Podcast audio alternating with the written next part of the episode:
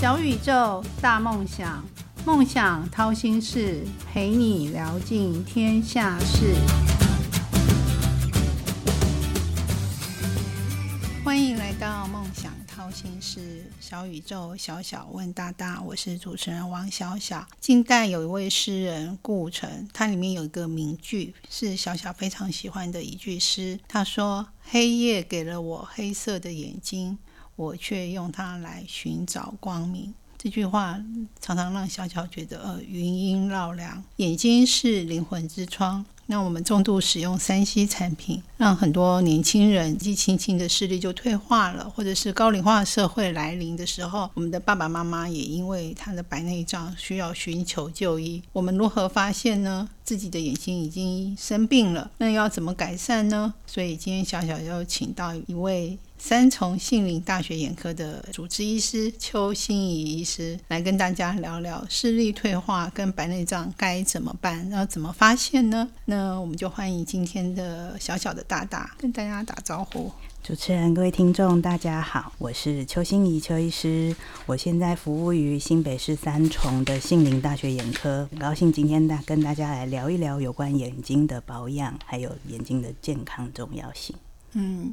邱医师很厉害哦，他是前台大医院眼科的医师，也是微服部金门医院眼科的主治医师，当然也是我们眼科医学会的会员，也是专科医师。笑笑就很好奇，他当初为什么会选择眼科这个科别呢？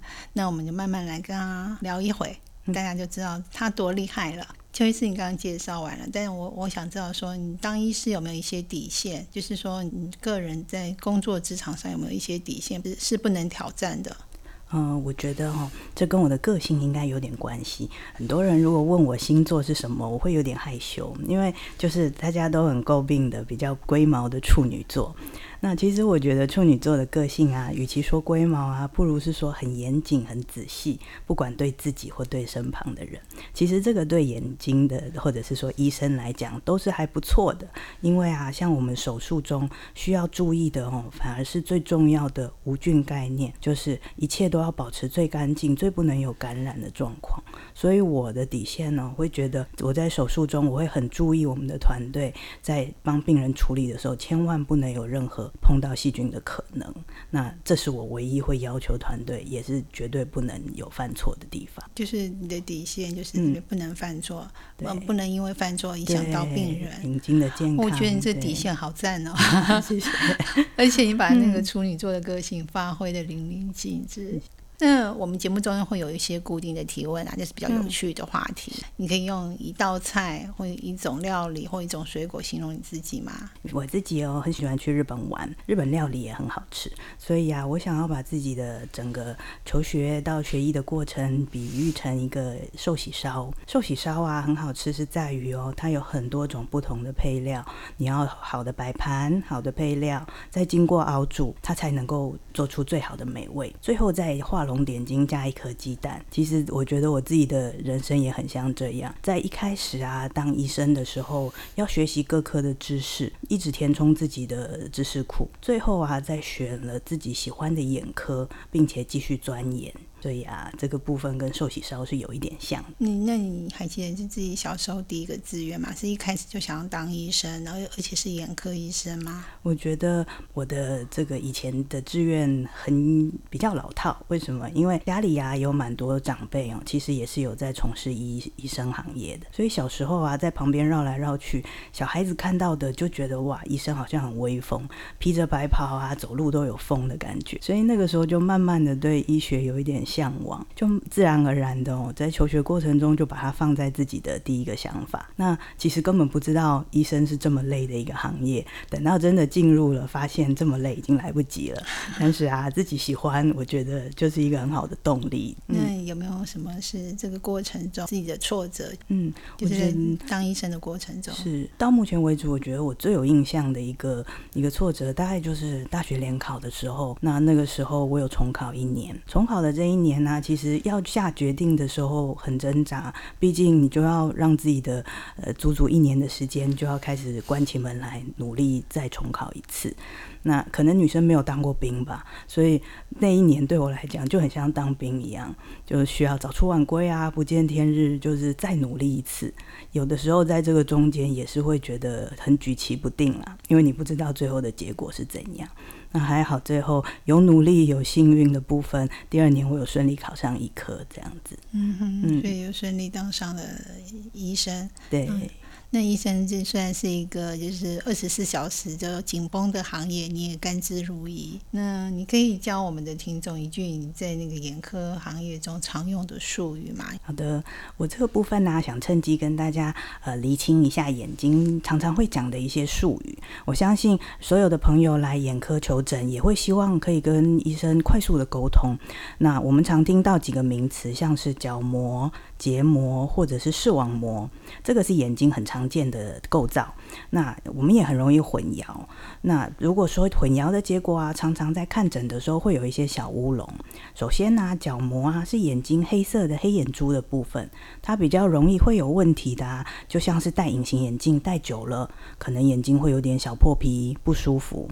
那结膜啊是眼白的部分，如果啊像是过敏啊，或者是有一些感染，会容易有红眼睛的症状，这个是结膜出问题。那如果是视网膜出问题，那个就很严重了，因为视网膜藏在眼睛的内侧，你从镜子看自己其实是看不到视网膜的。万一视网膜出问题，像是破洞啊，或者是视网膜剥离，那个可能会严重到需要去医院开刀。所以啊，这三个名词在诊诊间呐，我有的时候会听到病人说：“诶，医生，我在其他的呃诊所，医生跟我讲说我视网膜破洞，你可以帮我追踪吗？”那当我们听到这个名词的时候，我们所有人的汗毛都竖起来了，因为这个很严重，赶快帮他检查视网膜有没有问题。结果啊，一番忙碌，最后才发现，哦，原来是沟通错误，他只是隐形眼镜戴久了，角膜破皮不舒服而已。好赞哦！你今天教我们三个名词：角膜、视网膜跟结膜。角膜是黑色的。对，然后结膜是白色的，对，然后视网膜是看不见的，对啊。那你为什么会选择眼科呢？其实医科有很多门嘛，专科医师就是在选科的时候有没有什么挣扎？嗯，一般呢，医生在完成学业要开始走入下一步临床的时候，要先思考自己最喜欢哪个科别。那我当时啊，一直都觉得眼科是很有趣的一个地方，因为呢，眼睛很小，它的大小跟乒乓球一样，但是它的内部构造却是非常精密。视觉这个东西呢，不像其他科别可能攸关生死健康，但是视觉却是人的生活品质最重要的一个指标。如果啊，我可以帮大家把视力守护好。其实我觉得是很开心的一件事情。嗯，当然啊，就像顾城的那句诗一样，他给我们光明的世界。好，那你进入这个医界当了护眼专家，那你看过各种求诊的病人啊？那其实你也是一个白内障的一个手术的专科医师嘛？那在那个面对患者，就是患者他面对白内障，跟你看到患者已经得了白内障，你要怎么协助他？让它恢复正常，那是一定要开刀吗？是中间有没有什么可以分享的？其实白内障真的是眼科门诊的一个大众的疾病哈，很多人进来啊，他的年纪也许是五十岁、六十岁左右。他都会第一个面临到医生告诉他说你有白内障了。那大部分的病人一听到这个，他就是会很恐慌，就说：“诶，为什么会有白内障？那我要怎么样预防它？我要怎么处理它？”那我想先告诉大家的是，白内障这个东西是每个人都会去面对的，因为啊，它来自于我们眼睛的一个水晶体，就像是一个相机的镜头。刚出生的时候，镜头当然是又透明又干净，看什么都是清楚。但随着年纪一年一年增长，人的身体本来就会老化，像是有白头发，像是有皱纹。而眼睛啊，第老化最明显的就是水晶体开始变得比较浑浊、比较脏了。我常常跟病人比喻，就是说水晶体就像你在煎蛋。当一个蛋打下来，它原本的蛋白是透明的，但随着啊老化加热，它会慢慢开始变白。这就是白内障为什么越来越浑浊的原因。等到它浑浊了，镜头脏了，你自然就像从毛玻璃在看东西一样，就看不清楚。那每个人既然都会遇到，我们不如啊，就是好好追踪他，等到他到该处处理的程度的时候，我们就来处理。毕竟手术是他唯一可以处理的方法，但是也不用太担心，因为现在这个手术的技术已经非常成熟了。就是说，白内障唯一的解方、解药就只有手术。就是它前方你当然是可以预防，可以有一些药水去让它减缓，但是它不可能会倒退回去，最终它。已经脏了的镜头还是得换掉，那就是用透过手术的方式才能一劳永逸。所以其实医疗的过程都是不会变好，暂时维持住，时机成熟的时候还是要开刀。对，开刀才能好好处理。很多病人都很害怕开刀，那你有没有遇到怎么样的病人让你觉得有趣的？特别是针对开刀的时候，开刀的时候啊，我想要先跟大家讲一下，就是说白内障啊的开刀有好多的误会，每次在门诊都会听到，是不是要完全成熟了才能开？是不是开刀了我就不能动了，我就不能做事了？其实这个现在都不会，因为旧式的手术啊，伤口大，恢复期久，每开一个刀就像要打一场仗一样，所以自然呢，每个人都会听了就很害怕。但现在新的白内障手术已经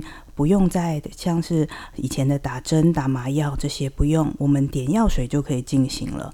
然后呢，点了药水之后啊，中间的过程其实是很平稳的。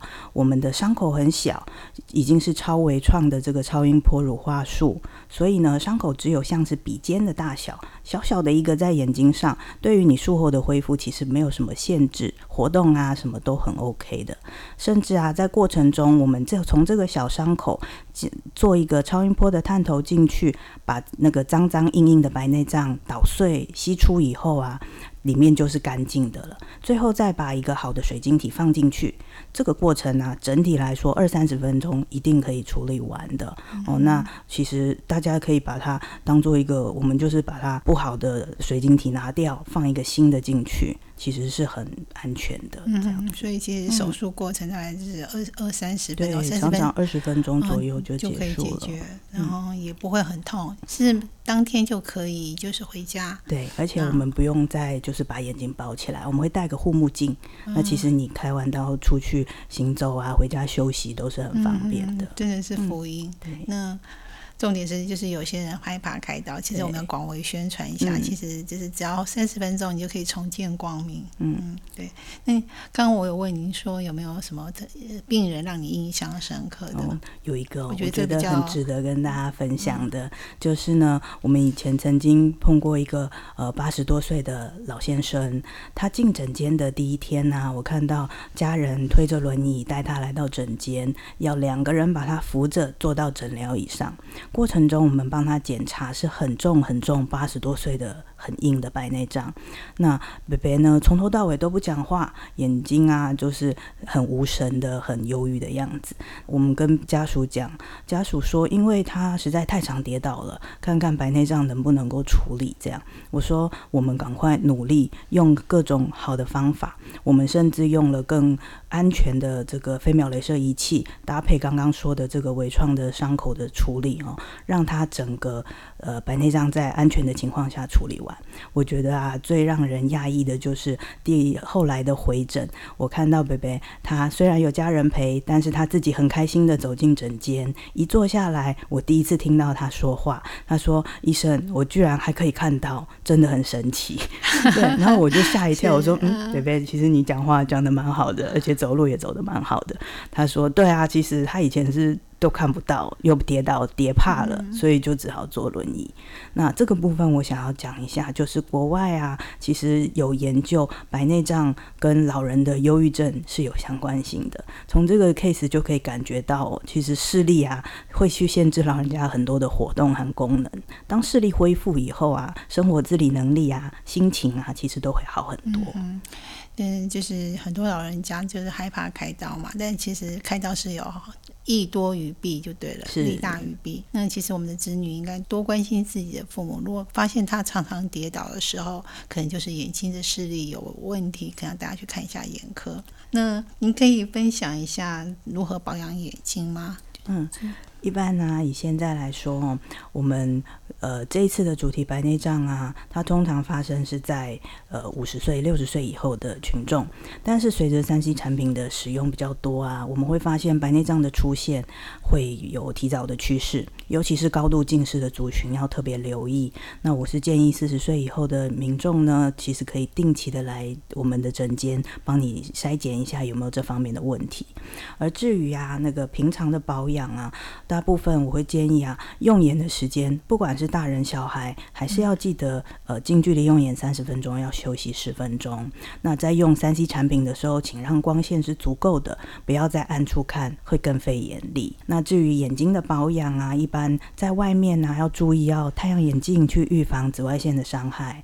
那如果说三 C 产品能用一些抗蓝光的，当然也是不错哦。但最重要的还是说你的时间不要过久哦，因为时间过久眼睛真的会累。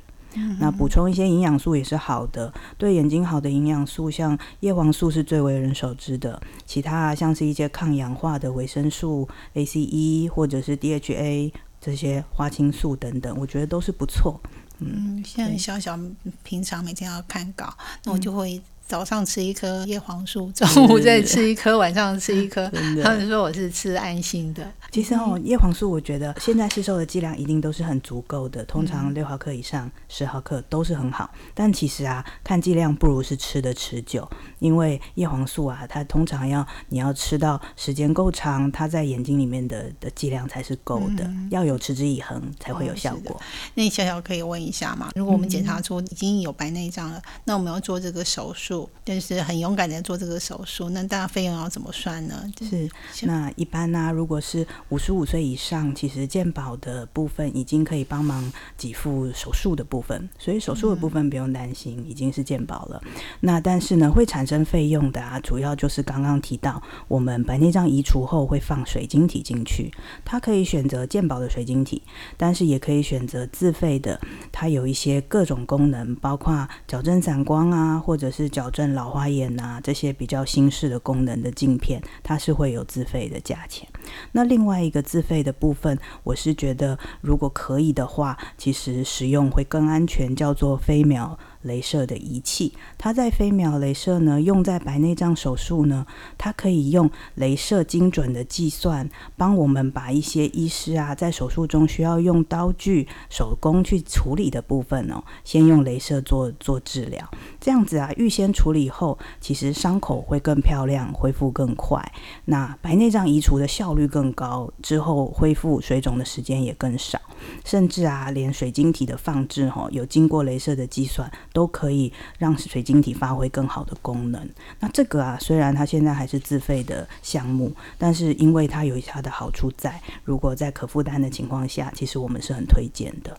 嗯，刚刚听到那个邱医师分享一大堆的步骤，但其实大家不要害怕，其实过程只有二到三十分钟就完成了。是的，虽然步骤很多，但是我相信那个非常细心的邱医师，呃，处女座的邱医师。那我觉得今天收获蛮多，因为。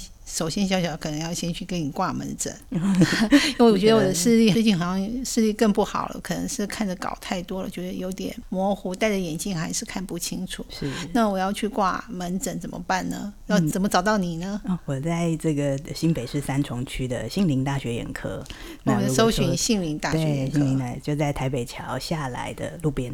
还蛮容易认的，因为这样离报社很近哎，真的。对，那我 只要搜寻就可以过去了。是的，那他有没有平常是每天都以可以看诊吗？对呀，我们一到六是都有门诊的。那我们总共有三位医师都有轮流在看。那我一定要选邱医师，因为其实是要跟大家透露一下，邱医师好卡哇伊啊，谢谢，很像日本那个非常温柔典典雅的一个女生，小女生。好的，快的，今天小宇宙节目就进入尾声。那当然，谢谢今天我的大大邱信医师来到节目中的分享。如果你们还想听哪位大大的分享，都可以留言给小小，小小都帮大家完成心愿。那我想请今天的邱医师，就是大学眼科的杏林诊所的邱医师，帮大家用六十秒做一个总结。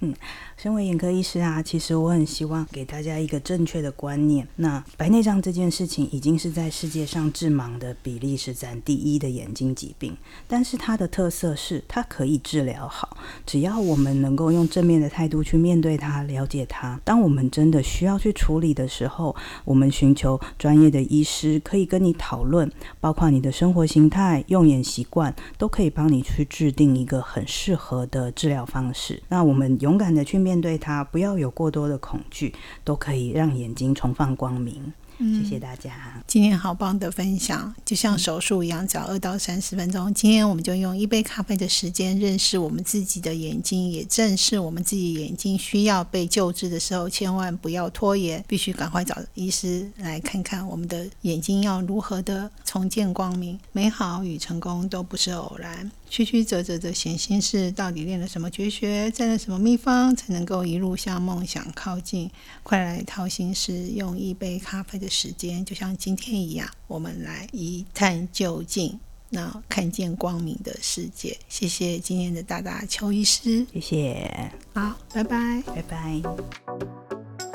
梦想掏心事，掏尽天下事。